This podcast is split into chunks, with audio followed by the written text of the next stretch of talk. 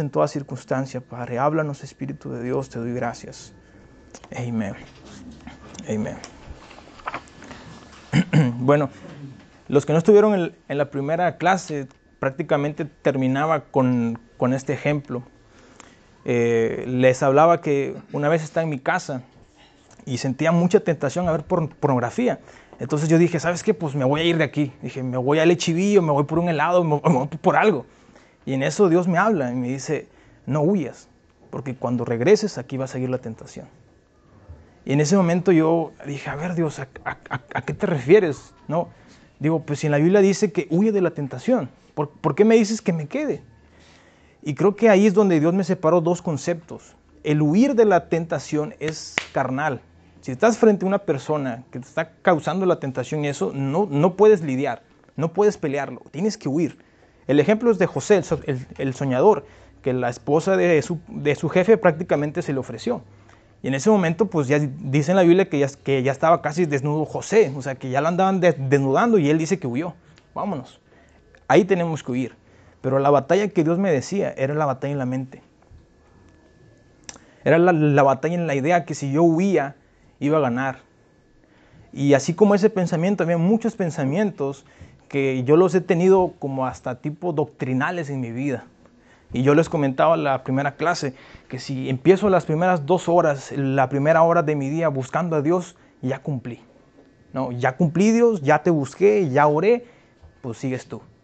Y nos hemos, y yo lo digo, ese pensamiento yo lo ponía en mi vida y es más como, como, como algo, pues sí, ya lo tenía como algo doctrinal, ¿no? Y, y si no buscaba a Dios en las mañanas y me iba mal en la tarde, decía, ah, es porque no busqué a Dios. Y si se dan cuenta, no es ataque al enemigo, sino que uno mismo tiene sus, eh, tiene sus conciencias, tiene establecido que la conciencia prácticamente es una creencia que tú tienes y ya lo tienes bien plasmado en tu corazón. Entonces, esa creencia que lo tienes bien plasmado, ya están ahí en tu mente. Entonces, cuando algo te pasa mal, dices, ah, es que no oré. Hasta me acuerdo una vez una hermana que llegó y se le quedó las llaves en el carro.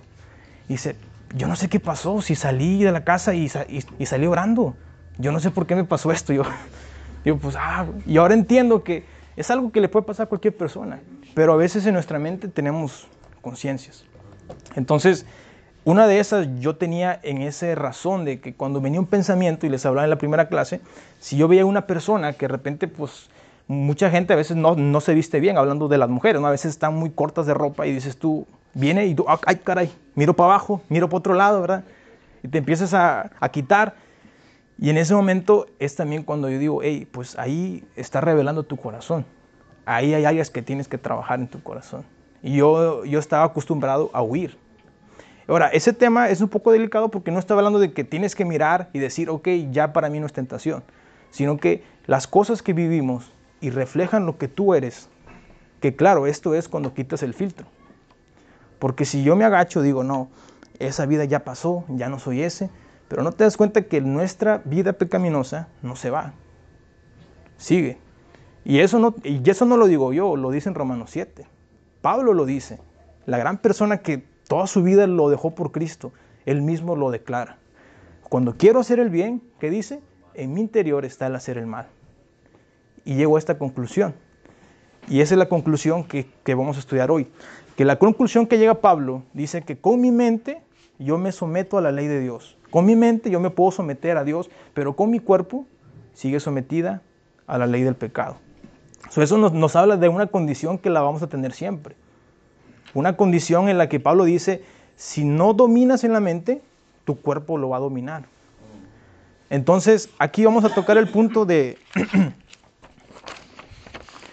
la clase pasada les hablaba en Romanos 12.2, que dice que no os conforméis a este siglo, sino transformaos por medio de la renovación de vuestro entendimiento. Para que comprobáis, y fíjate es lo que dice, para que así, para que de esa manera compruebes cuál, cuál es la buena voluntad de Dios buena, agradable y perfecta. Si quieren, ahí lo pueden apuntar, es Romanos 12.2.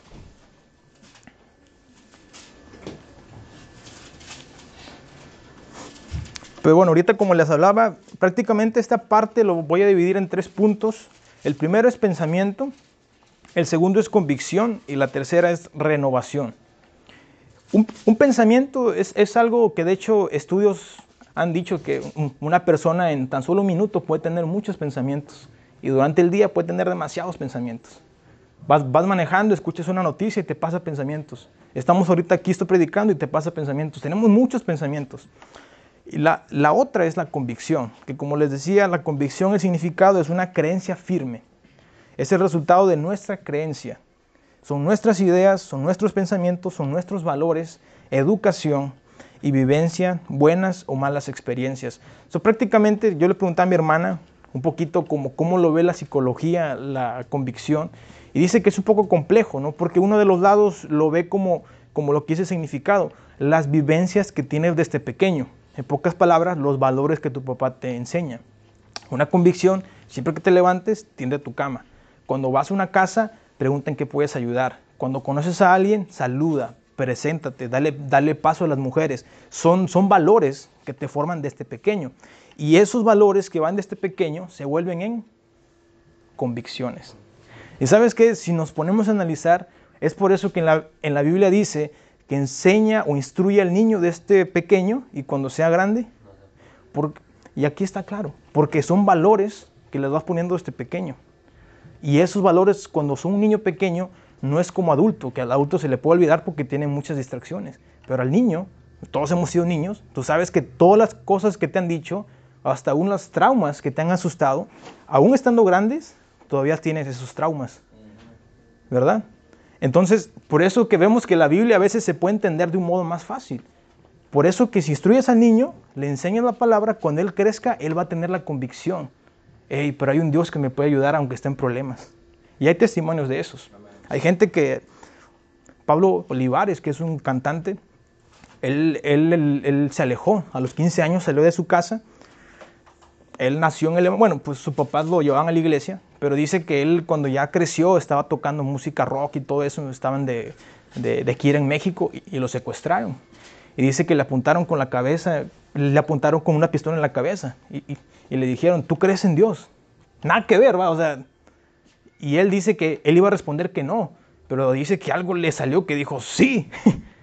y le dijo, si me hubieras dicho que no, te hubiera disparado y lo dejó, lo dejó creo que algunos sí lo han escuchado, lo dejó con vida y llegó y su mamá no había parado de orar por él. Pero todo eso y ahora dio fruto. Todas esas pequeñitas cosas. Él sabía en su interior que, que esa voz que le respondió, pues no era él. Entonces, esas pequeñas cosas, valores, experiencias, educación, es lo que significa convicción.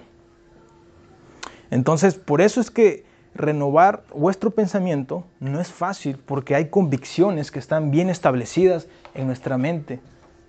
Bueno, en nuestra mente, oh, ya, ya. O sea, en nuestra mente, en nuestra mente, no, de hecho está un poco diferente como lo voy a explicar, pero, pero bueno, nomás para que tenga el primer punto. en nuestra mente hay convicciones que están muy fijas porque tienen años y aún desde pequeños, aún desde pequeñitos. Entonces cuando dice aquí renovados vuestros pensamientos, no es sencillo porque si metemos un pensamiento en contra de nuestros valores, en contra de lo que hemos creído, me estás atacando a lo que yo soy. Por eso muchas veces para compartirle a gente de otra religión no es sencillo, pues tienes que estudiar su religión la apologética en la escuela bíblica lo llevábamos, que es lo que nos enseña. Pero la, verdad que tienes que estudiarle mucho porque ni me acuerdo. pero te enseñaban de todo, del islaísmo, del judaísmo, bueno, del, no me acuerdo ya, pero te enseñaban las religiones y te mostraban en qué creían ellos. Y de ese modo tú conoces tus convicciones y puedes preparar una estrategia, y como los debates. Si se han dado cuenta que un cristiano contra un, contra un ateo, y cada uno da su explicación de que por qué Dios existe o no existe, por qué Dios es real o no es real. Entonces, pero aquí es porque tienen convicciones, tienen convicciones. Por eso es que un ateo, cuando se convierte al cristianismo, es poderoso. Poderoso, porque él conoce la mente de un ateísmo. Él conoce la, hay un predicador que se llama Alex San Pedro, que él es filósofo y psicólogo, creo. Entonces, él dice que antes creer en Dios para él fue muy complicado, porque la filosofía y todo, pues muchas cosas no pueden afirmar a veces lo de la Biblia. Entonces dice que para él antes era un sufrir. Pero dice que cuando llegó al Evangelio, todo lo que sabía del ateísmo lo pudo relacionar con la Biblia. Y como el Espíritu Santo te da entendimiento, pues imagínate, él habla temas, se lo compartí a mi suegro, él habló un tema que se llama Dios es, no, que si, no me acuerdo cómo se llamaba, si era Dios es bueno o existe, o, o algo así, pero habla de un modo bíblico y de un modo filosófico, y los une los dos. Miren, es algo que dices tú, pues esto es, es, un tema para la gente que no cree, porque habla lo que dice la filosofía y habla lo que dice la, la Biblia. Entonces le digo, lo que a veces es nuestro, ¿cómo decirlo? Como a veces lo que es lo que nos detiene o lo, o lo que es nuestro estorbo, si lo, si lo renovamos, como dice en la Biblia, comprobarás cuál es la buena voluntad de Dios. O sea, muchas veces esto es, pues bueno, lo voy a poner en mi vida, ¿no? he, tenido convicciones en mi vida que han venido, como, como, les, como, como, como se menciona aquí, desde pequeño. O sea, hay convicciones que mis papás me han puesto desde pequeño y otras convicciones que yo misma me las he puesto. Y lo que le comentaba al inicio era una de ellas, que, que para agradar a Dios tengo que buscarlo, ¿no? Tengo que orar, tengo que ayunar porque eso le agrada a Dios. Y a, y a mí lo que me sorprende es que pues Dios en medio de ese proceso, Él como quiera así me hablaba. Ayunaba y lo encontraba, oraba y lo encontraba, leía y, lo encontraba. Pero yo seguía con una convicción de que si lo dejaba de hacer, híjole, ya, ya valí, o puede pasar algo malo. O aún yo hablando a, veces con, un amigo me decía, oye, ora conmigo porque ya, no siento orar. O sea, y se sentía como la, la, angustia. Y te das cuenta que, bueno, pues ahí ya no es, a veces no es ataque el enemigo, es que es tu convicción a veces que te está como que, hey, ora, lee. Y a veces puede ser bueno y puede ser malo. Si nos damos cuenta, puede ser bueno, ¿por qué? Porque te lleva a buscar de Dios, o puede ser malo, ¿por qué? Porque te está acusando. Y también en la primera clase hablaba un poquito de, de esto, que cuando el hombre falla, el hombre peca, en Adán y Eva, Satanás le dice, el día que tú comas del fruto, sabrás lo que es bueno y lo que es malo y serás como Dios. So, prácticamente hasta ese entonces sabían lo que era bueno. Y aquí está la conciencia. Ellos sabían lo que era, perdón Nancy. Ellos sabían lo que era bueno nomás. Pero dice que cuando entró el pecado en el mundo también supieron lo que era malo. y la conciencia, de hecho si nos damos cuenta, el, ser humano eh, este, pues es malo en el sentido de que nadie los enseña a robar, nadie les enseña a mentir, ¿no? Uno nace con esa naturaleza, pero también el ser humano nace con bondad.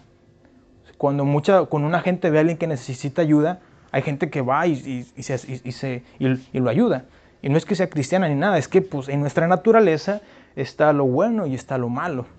Y en medio de eso está nuestra conciencia. Está nuestra conciencia.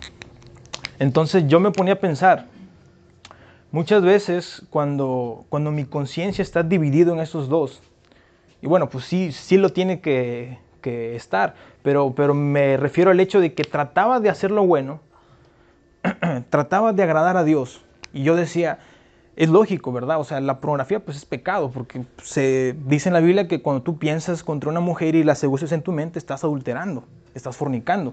So, eso no hay duda que es pecado. Pero la cosa es que cuando yo me esforzaba en hacer lo bueno, y, esta es la parte del mensaje, cuando yo me esforzaba en hacer lo bueno, la parte mala quedaba sensible. Y les ponía un ejemplo en la primera clase. Si yo le digo, Freddy, ya no puedes comer pizza desde ahorita. No, ponle carne. Bueno, carne, sí, cierto. Ya, ya, no puedes comer carne desde ahorita. Yo le decía, posiblemente en él va a desear comer carne. Empezamos un ayuno y ¿por qué luego, luego viene la tentación de comer todo? porque nos han negado algo. Si digo, pues nomás soy yo, ¿va? de que empiezo a ayunar y ya se me antoja todo. A veces empiezo a ayunar y como todo. Ayuno y me acuerdo de algo que me faltó. Oh, me faltó un Chick-fil-A. Entonces, ojo a esto, cuando quiero hacer lo bueno, el lado malo a veces se pone sensible. Y la conciencia es muy traicionera a veces, porque a veces fallas, pecaba y el lado bueno se ponía sensible fallas, pecas y dices, híjole, es que ya la regué otra vez. y, sientes la convicción. ¿Por qué? Porque tu conciencia está en medio de esos dos. Y si a eso le sumamos más círculos, que son las convicciones que, que tenemos en sí, en, pues, en toda nuestra vida, ah, por eso yo decía, para, para tener una vida en santidad, pues está bien complicado si tenemos tantos círculos que tengo que agradar esto, tengo que tener cuidado y todo. Entonces, para llegar a, a tratar de vivir una vida en santidad, nos estamos forzando a hacerlo y funciona. Yo, yo me atrevería a decir de repente, en mi opinión, que si alguien puede orar todas las mañanas, que si alguien puede leer en las mañanas y en la noche, yo creo que no batallaría mucho con esto. Si tienen una disciplina que lo puede hacer. A mí, hay predicadores que se han escuchado, ¿no? Antes, Gigi Ávila creo que era de uno de los que ayunaba 40 días y todo. Y digo, wow. O sea, el hombre era, pues, era puro espíritu. o sea, pero, pero si una persona actualmente, y que pues lo que está difícil es que actualmente hay muchas distracciones. O sea, no hay tanta... Eh, pues si ya llegamos del trabajo o estamos esperando un gas station, lo que hacemos es teléfono. Empezamos a jugar, empezamos a ver Facebook y ahí se nos va media hora que estamos esperando, 40 minutos. Llegamos a casa, no digo pues, y son distracciones, o sea, llegamos a la casa, hay tele, hay muchas cosas, hay, hay comida, vamos a cenar, y entonces hay muchas cosas que se pueden hacer. Entonces, si uno puede vivir así una vida de que yo, yo creo de que puedes orar todos los días y todas las noches, pues de repente esto no es tanto para ti. Pero si eres de los que batallan como yo, de que, pues, o sea, sí puedo orar, pero a veces cuando estoy cansado, llego cansado del trabajo, pues mejor prefiero comer o, o ver una película, un ratito relajarme, ¿no? O si me va mal en la casa con mi esposa, pues yo prefiero, pues mejor me voy a echar unos tacos para, para consolarme tantito. O digo, no sé cómo lo hacen ustedes. yo, yo, no sé si como quiera, pues, pero digo, si somos de, de una conciencia frágil, ¿no? Que estamos divididos en esos dos, ¿no? Quiero ayudar en casa, pero estoy cansado, ¿no? Quiero más, eh, trabajar más, pero pues también quiero cuidar más mi familia, ¿no? Quiero servir más en la iglesia, pero entonces estamos divididos en esos dos conceptos. Entonces, imagínate en medio de eso meterle vivir una vida en santidad. Que para empezar, pues es imposible. Si Pablo decía, con mi, o sea, quiero hacer el bien y hago el mal, pues ya de ahí estás empezando que pues está, imposible. Y yo mencionaba que lo que yo entiendo con vivir en santidad es odiar al pecado. Mientras más rechazas al pecado, estás viviendo más santidad porque estás rechazando lo que es malo. Y así nos podemos tratar de vivir en santidad, porque lo único que nos santifica, ¿quién es? Jesús. Es el único que nos limpia de, nuestros pecados y de todo más. Pero bueno, vamos a entrar un poquito en lo que es convicción. Romanos 7:25 dice, si quieren se los leo porque están cortitos nomás. Romanos 7:25 dice, así que yo mismo con la mente sirvo la ley de Dios, mas con la carne a la ley del pecado con la mente. O sea, lo que Pablo tenía eran sus convicciones.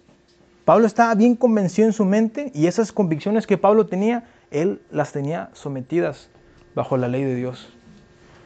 Me voy a adelantar un poquito, pero en Mateo 12:34 dice, porque de la abundancia del corazón habla, habla la boca. Y fíjate lo que dice Proverbios 23:7, porque cuál es su pensamiento es su corazón tal es. So, fíjate bien cómo va esta orden. Dice que todo lo que hay en tu corazón habla tu boca. Y Proverbios dice que todo lo que hay en tu pensamiento hay en tu corazón. ¿Ya se dieron cuenta del rompecabezas?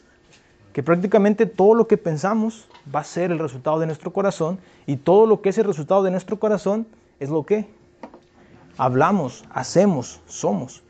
So, prácticamente por eso Pablo lo que dice es tan sabio Pablo encontró el secreto para vivir en santidad, que es en mi mente yo me estoy sometido ante la ley de Dios.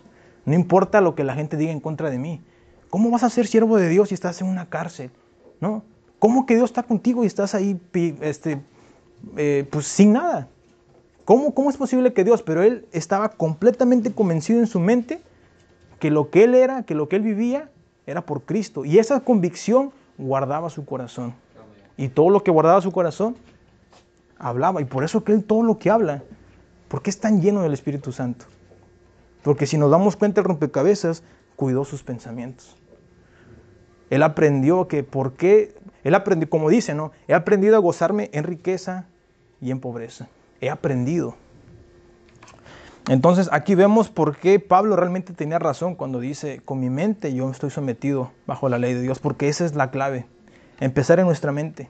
Por eso Dios me decía, no huyas de la batalla. Estás huyendo de la batalla más importante que es en tu mente. Y saben una cosa, de repente ya me estoy adelantando un poco, pero cuando entendí esto, después de eso, como dos semanas, más o menos, estaba yendo a mi casa después del trabajo y me vino tentación otra vez. Y me asusté, dije, no puede ser, Dios, ¿por qué me viene tentación? Si estoy escuchando prédica y todo, dije, ¿por qué ahorita? Y la gente que ha pasado por estos ataques de pornografía saben que del pensamiento al acto es muy, es, muy rápido. Es muy rápido. O sea, tienes todo para poder cometer el acto. Entonces en mi casa mi esposa estaba trabajando. Dije, no puede ser, Dios. ¿Por qué me viene esta tentación ahorita? O sea, y me acuerdo que justo ese día escuché el versículo que dicen que cuando tú eres débil, Dios se fortalece en ti. Y más o menos significa eso, que si, que si Dios nos pone a pelear batallas, no es pelearlas en nuestras fuerzas, es pelearlas en humillación. Entonces, en ese momento, porque fíjate esto, si significa que si somos débiles, Dios se fortalece, si le pedimos a Dios, Dios, fortaléceme Dios, fortaléceme para, para vencer esto, estamos diciendo, fortaléceme a mí, pero tú humíllate. ¿Sí me explico? Porque dice que si tú te humillas, Dios se fortalece. Si pedimos lo contrario, estamos haciendo al revés de lo que dice el versículo. Entonces me acuerdo que, que llegué y me fui al baño y dije, Dios, dije, Dios, no puedo con esto. Le digo, tú sabes que esto es más fuerte que yo. Ahorita la tentación es demasiado fuerte. Yo, yo no voy a poder vencerla. Así que Dios, te pido tus fuerzas. Hoy reconozco que no puedo con esto. No puedo. No, importa que tanto predique, mira cómo me tiene el pecado atado. Y oré así, me levanté, me fui, al, sofá y nomás sentí que Dios me dijo, no prendas la tele. Entonces nomás estuve en mi celular y se fue la tentación. Y los que han pasado por esto saben que eso no pasa así. Una tentación no la puedes quitar así como si nada, pero en ese momento que me humillé, por primera vez en mi vida experimenté ese versículo, donde le dije, Dios, mira, no te tengo que ocultar nada.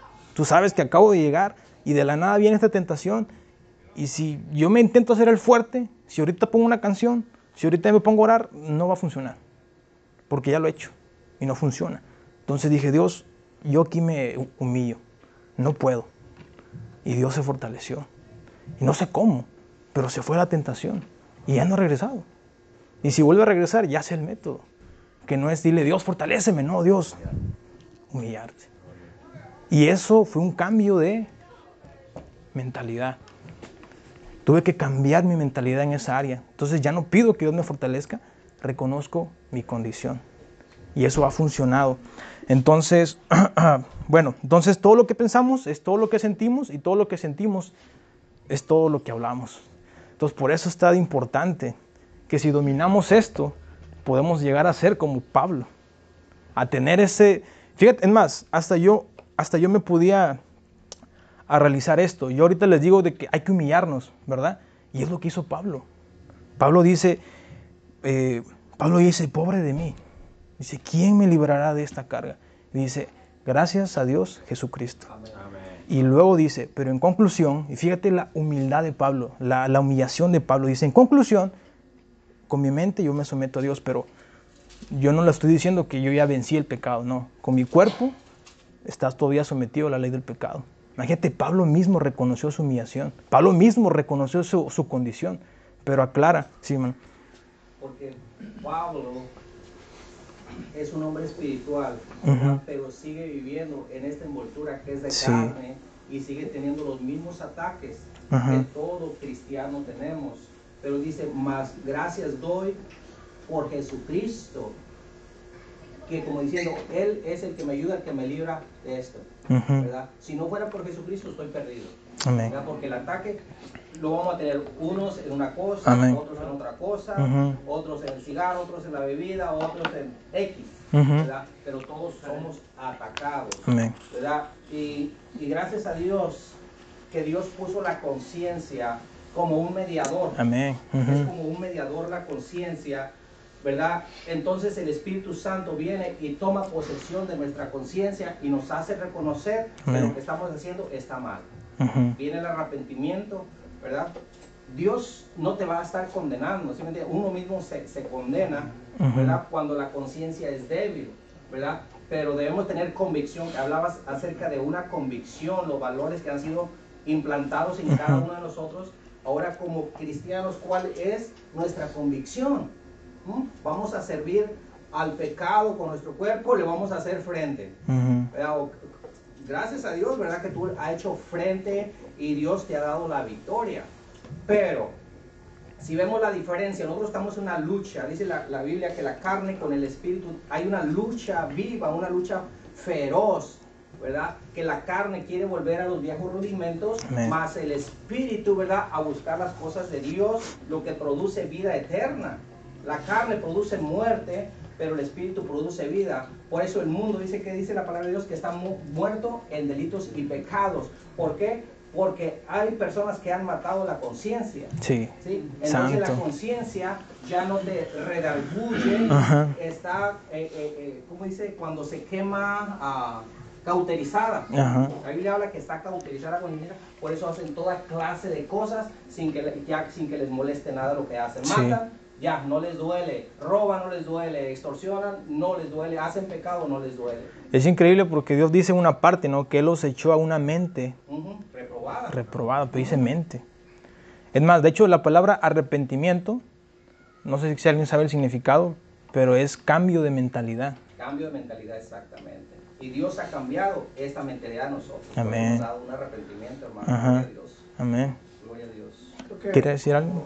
A mí Sí. me pasó algo similar. Eh, yo antes cuando peleaba, bueno, cuando estaba en el mundo, peleaba mucho yo y mi esposa. Y, y ahora he calmado mi temperamento. Eh, días, días, hace días atrás me empezaba, o sea, y dice, oye, ¿por qué reaccionar así? Pero yo me tranquilizaba, nomás decía, no, nomás dame paciencia, Señor, dame paciencia, paciencia todo, paciencia. Y, y estaba otras semanas y yo más o menos, y, y yo dije, no, no, no, no, esto, esto ya, ya, quiere, quiere una pelea que el enemigo, dije yo.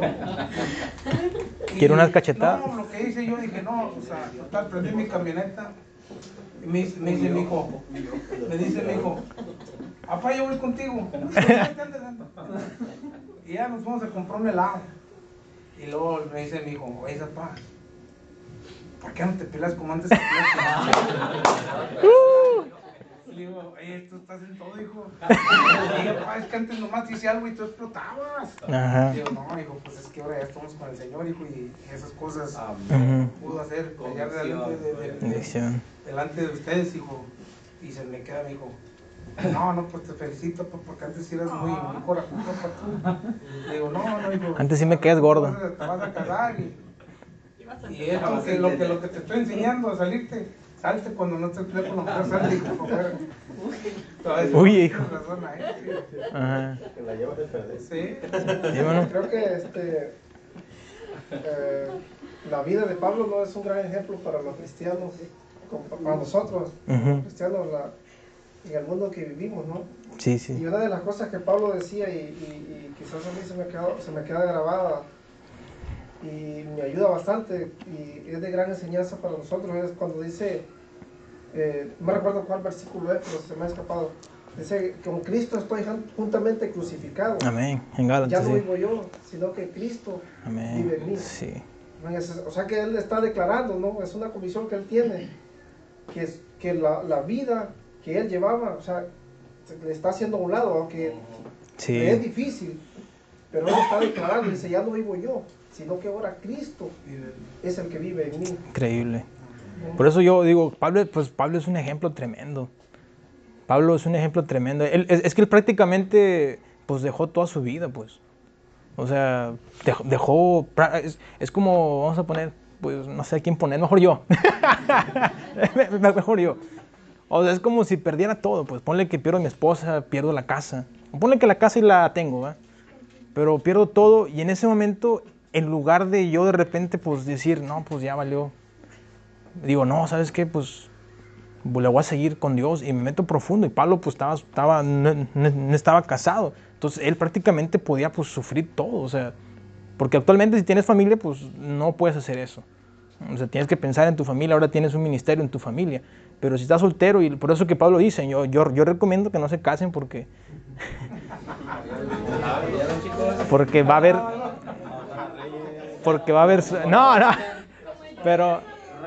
Pero nomás que sea... Pero... No, pero... Pero... No, no, no. No. si se andan quemando. Si se andan quemando, exactamente, exactamente. Exactamente. O sea, de hecho tenemos que tener algo. O sea, tenemos que tener algo que es el consejo de Pablo y el mandato de Dios. O sea, Dios dijo, no es bueno que el hombre esté solo. Eso fue lo que Dios dice. No, Pablo es lo que recomienda. O sea, son, son, si vemos el contexto, Pablo lo dice en un contexto ministerial. No lo dice en un contexto humano. pues, o sea, menos de que seas un cactus y no sientes nada. o sea, que no te quemes, que veas una mujer y lo veas como, un- como, como algo más. O sea, pues ahí tienes ese ministerio. ¿eh? Y si hay gente que tiene ese ministerio. Pero si tú ves una mujer y te da estreñimiento, Mariposita. No, mariposa. pero, pero fíjate que, que es bonito el ministerio de la familia porque Sí, sí. cuando más cuando estás cerca de una iglesia, Ajá. tus hijos cuando empiezan a crecer, como mi hija que va al colegio, que la llevé ayer, lo íbamos platicando y me para darle un consejo, Ajá. nunca me pidas y yo, ¿por qué me, ahora, ahora, ¿por qué No, porque ahora ya miro que ya estás pensando mejor. Wow. Antes, antes no pensaba, hija. No, pues que muy arrebatado. Antes te enojabas y. Wow, brother. Digo, digo, Qué no, bueno, pues, que, bro. No, hija, pues haz lo que puedas. Digo, échale ganas al colegio. Y ahora Lupita me dice, pa, enséñame a manejar. Ahora, ahora, pues, ellos vayan con su mamá, digo, ¿por qué todo a mí? Ya, hombre. Pero ahora, como miren ya serenita, ya ahora sí me pues, dicen atrás. Pero Guau, algo qué bueno, bro. Qué bueno, qué bueno. No, pues, eh, pues hay momentos que así Dios toca en nuestras vidas y transforma. Pero pues sí, nomás le digo, y no lo digo para agüitarlo, bro, pero eh, digamos que para establecer you know, ese nuevo carácter en usted, pues a veces va a ser probado, pues como, como en momentos difíciles va a ser probado ese carácter. Cuando Dios me hace el llamado, pues yo por primera vez en mi vida no sentía el deseo por la pornografía. Y eso es algo que yo me sorprendí, dije, no puede ser, ya no lo siento. O sea, y estuve así meses.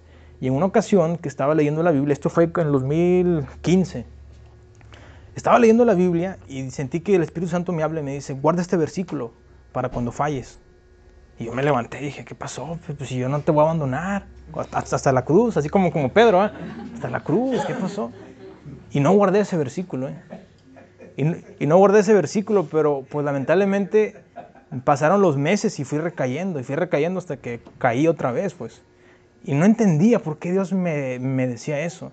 Y ya después, ahora que regreso otra vez, entiendo que no puedes quitar tantos años de estar consumiendo algo y quitar todos los recuerdos, quitar todos los sonidos, quitar tantas cosas así en un chis, en una...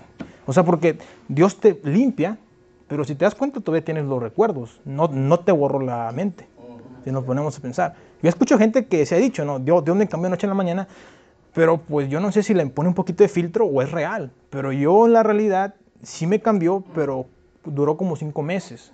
Después, poco a poco, quisieron venir ciertos recuerdos, ciertas, eh, ot- otra vez recaídas, y ahí es donde tenía que pelear las batallas, ahí es donde, donde tenía que levantarme y decir, Dios, ¿qué hago? ¿no? Pero yo pues tenía la mentalidad de que Dios fortaleceme, no, no, que yo puedo en tu nombre, co- como, pues, co- como Pedro. O sea, Pedro, no, que yo voy contigo hasta la muerte, Jesús. Y se da cuenta de que no, pues se le presentó el problema, alguien lo reconoció y ¿qué hizo? Sacó lo que él era. Sa- sacó lo que él era. Entonces, la necesidad de renovar nuestro pensamiento nos lo menciona en Romanos 12.2 para que comprobemos la voluntad de Dios. O sea, hay muchas cosas que no hemos comprobado la voluntad de Dios porque no hemos estado decididos a renovar ciertos pensamientos. Creo que el mayor de ellos, ¿o sí, Pati? Oh, um, como el testimonio que di yo la otra vez Ajá. de cómo el Señor me sanó. Amén, amén. Para mí era una enfermedad, pero también era un pecado. Porque era tentación que cada vez que yo comía, yo lo pensé, lo... Haz de cuenta que no sé. Si yo entraba al baño, yo miraba el baño y me daba ganas, era algo bien raro. Y quería hacerlo. Y cuando yo recibí la sanidad, ese, ese domingo fue en el altar. Yo le dije al Señor, yo ya no puedo. Yo ya no puedo, ya no quiero esto. Yo no puedo sola, Señor. Por favor, quita esto de mí. Porque, o, o ayúdame o algo, porque yo no puedo. Me, me humillé con todo el corazón y con toda sinceridad. Y le dije Señor, sáname. Y Él lo hizo. Pero era así, era como, no sé, yo trataba de hacerlo sola con mis fuerzas. eh, de, de no comer mucho, de comer poco, eh, de no ir al baño después, pero la tentación siempre Ujú. me ganaba. Amén. Hasta que yo ya no pude, yo le dije, Señor, ¿sabes qué? Ya, yo no puedo, ah, por favor, tú, has, ah, tú eres el único que puede quitar esto de, de Ujú. mi vida. Y fue la única manera en que pude salir de eso. Amén. Va- Vamos a Romanos, se- perdón, perdón, segunda de Corintios 10, 4. Vamos a...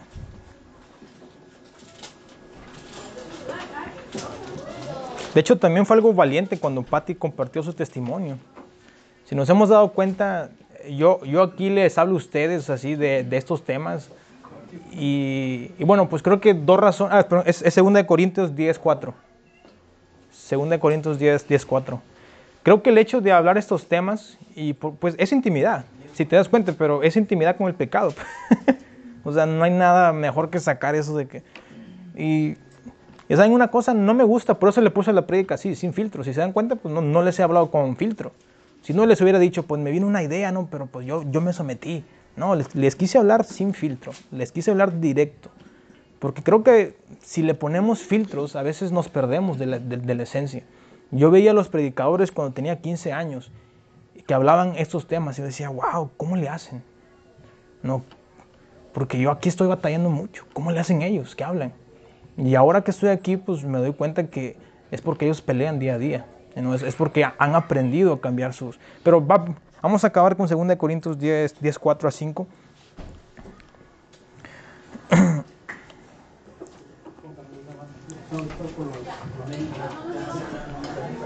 Dice, eh, las armas con que luchamos no son de este mundo, sino que tienen poder divino para derribar fortalezas. Versículo 5 dice, destruimos argumentos y toda altivez que se levanta contra el conocimiento de Dios y llevamos cautivo todo pensamiento para que se someta a Cristo. Llevamos cautivo todo pensamiento para que se someta a Cristo. Increíble, ¿verdad? O sea que Dios lo recibe, Jesucristo está ahí. Dámelo, échalo por aquí. Así que vamos a terminar con, con ese versículo. Si se gustan po- poner de pie un rato y vamos a tomar un tiempo para, para, para orar y... ¿Sabes? Si, si una prédica no te reta a hacer algo, pues no es tan efectiva a veces. Un pastor así lo dijo y me, y me acuerdo que estaba en Aguascalientes porque era un campamento de jóvenes. Era el último pastor y dice esto, ¿no? Una prédica que no te reta no es una prédica eficiente. Y yo chequé mis prédicas y dije, ching, ya la regué. dije, no, no reté nada yo. Pero este pastor retaba en su prédica. Y dije, quiero hacerle eso también esta vez. Dije, no, si esto no, no te reta a abrir la intimidad que solamente tú y Dios, a veces, porque ni, a veces ni tu pareja, a veces ni tu papá, a veces nadie sabe de, de lo que estás pasando. Solamente tú lo mantienes cerrado y, y no permitas que nadie se entre ahí, porque eso, eso, es- eso, es- eso me van a juzgar, no van a saber, no van a entender. Y cuando yo derribé esos pensamientos, dije, no, dije, ¿sabes qué? Esta vez no me voy a callar, dije. La, la primera vez yo lo trataba de ocultar lo más posible, pero esta vez dije, esta vez lo voy a revelar, porque el 80% en las iglesias pasan por esto. Y aún el 50% son líderes. Entonces no es un tema que yo diga, ah, es que nomás soy yo, no. Tuve que entender también eso, que, que pues es un tema que muchos no se hablan, muchos no se abren, porque no hay uno que abra brecha, no hay uno que abra el camino para que otros también puedan venir. Así que vamos a orar un momento, si puedes, ahí en tu lugar. Padre, te damos gracias por esta noche, Dios. Te pido, Padre, que toda cosa, Dios, que nos ha estado atando, Señor, que nos ha estado, Señor, llevando cautivos, Señor, y haciendo pensar, Señor, que no podemos vivir agradándote, Dios, que, que hemos fallado y nos ha venido acusación, Señor, pero terrible, Dios. Ha venido un pensamientos de muerte, Señor, pensamientos de suicidio. Muchos han querido dejar su casa, Señor. Han querido abandonar todo, Señor, para huir. Pero eso es, no eres tú, es prácticamente lo que el enemigo quiere que tú hagas. Pero esta noche, Padre, pedimos, Señor, que esos pensamientos, Señor, los traemos a tu sumisión, Padre. Esos pensamientos que han venido de que no podemos, Señor, esos pensamientos que han venido, Señor, de que esto no lo puedo hablar con nadie, Señor, los traemos a tu sumisión, Dios. Y tu Espíritu Santo dice que tú escudriñas todo pensamiento, todo corazón, Dios, toda voluntad, Señor. Escudriñanos en esta noche. Que no nomás tomemos este tema como un tema más que se habló, sino que lo tomemos como un tema, Señor, para llevarnos a un reto en nuestra vida, Señor. A reconocer, Dios, que de repente no voy a poder vivir una vida santidad como yo quisiera, Dios, pero voy a hacer lo más que pueda para estar cerca de ti, Señor. Voy a hacer lo más que pueda, Señor, para no alejarme de ti, Dios. Y si fallo, Dios, ayúdame a entender, Señor, cómo puedo seguir, Dios. Y si me equivoco, Dios, ayúdame a entender cómo puedo seguir, Dios. Y aún recuérdame en esos momentos antes de fallar, en entregarte a ti esto, Padre, y en humillarme, Dios. Recuérdame en momentos que quiero a veces explotar, quiero hablar mal, quiero huir, Señor. Ayúdame a recordar, Señor, que puedo humillarme, Señor, y, que tú te fortalezcas y no que yo me fortalezca, Padre. Te doy gracias, Señor. Bendecimos a este grupo, a los líderes, en el nombre de Jesús, Señor. Amén.